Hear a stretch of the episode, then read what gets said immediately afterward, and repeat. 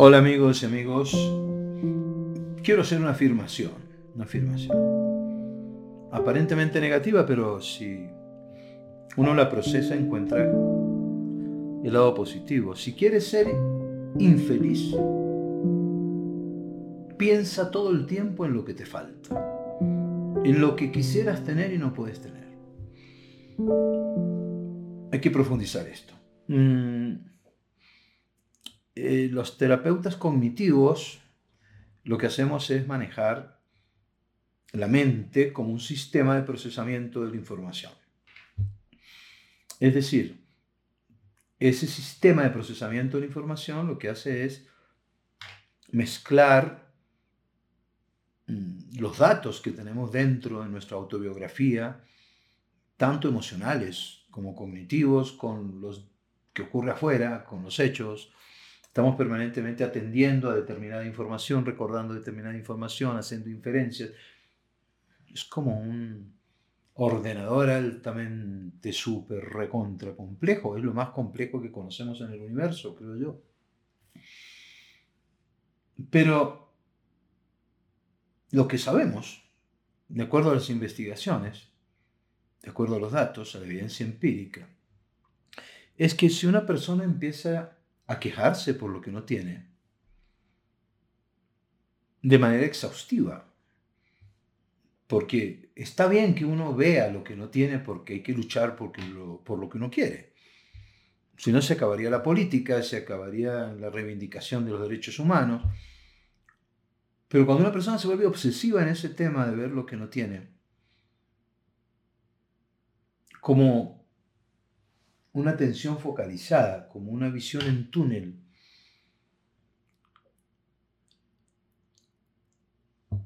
Se deprime. Los pensamientos negativos frente a uno, el mundo y el futuro, lo que hacen es que, te, que tu sistema haga down y baje, se lentifique y empieces a pensar que no vale la pena las cosas. ¿Qué pasaría si imitáramos a los sabios griegos, por ejemplo? Que la gente dice, no, eso es viejo, no, no, no, eso no es viejo, eso sigue siendo actual. El miedo sigue siendo el miedo. Aquí en Alaska hace 4.000 años o ahora sigue siendo el miedo. Puede que cambie lo que nos produce miedo. ¿sí? Entonces, ahora es a sentirme desconectado, eh, a no sentir que estoy actualizado en la información. ¿sí?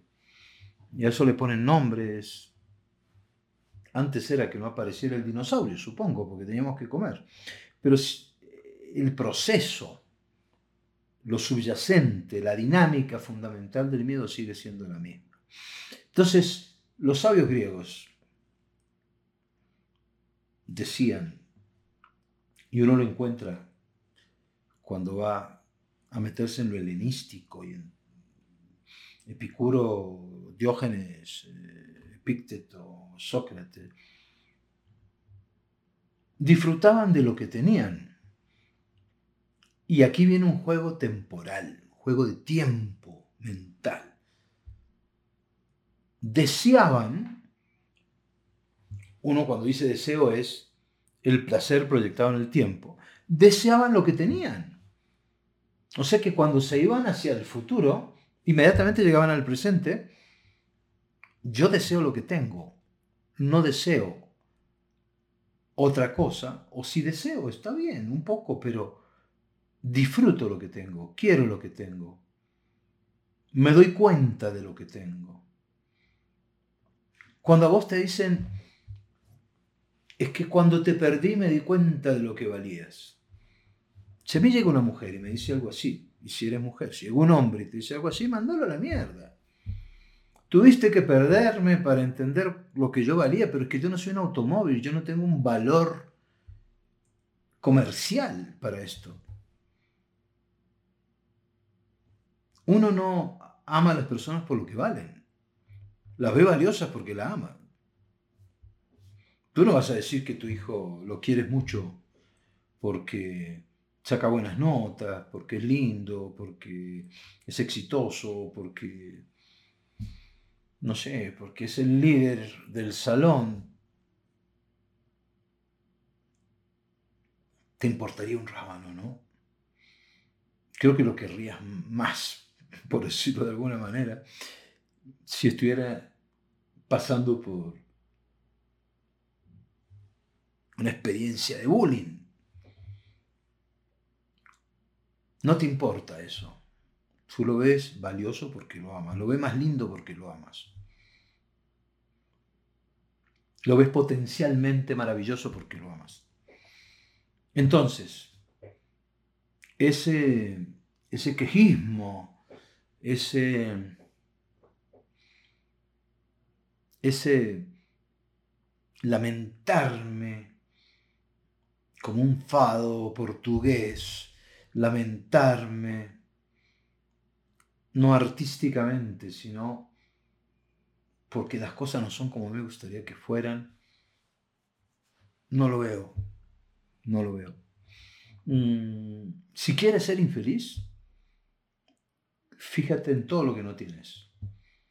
Pero fijarte en lo que tienes tampoco implica ser feliz, sino implica tener una actitud realista, ver las cosas como son. ¿sí? Lo que podría haber sido y no fue, nunca fue. desear lo que tienes, disfrutar lo que tienes, aunque sigas luchando por otras cosas, pero mientras tanto no te distraigas.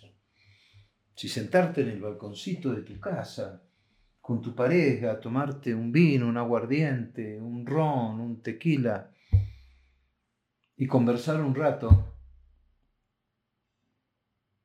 sobre cualquier cosa, que ahí la excusa es el tema, sobre lo que sea, eso puede ser maravilloso.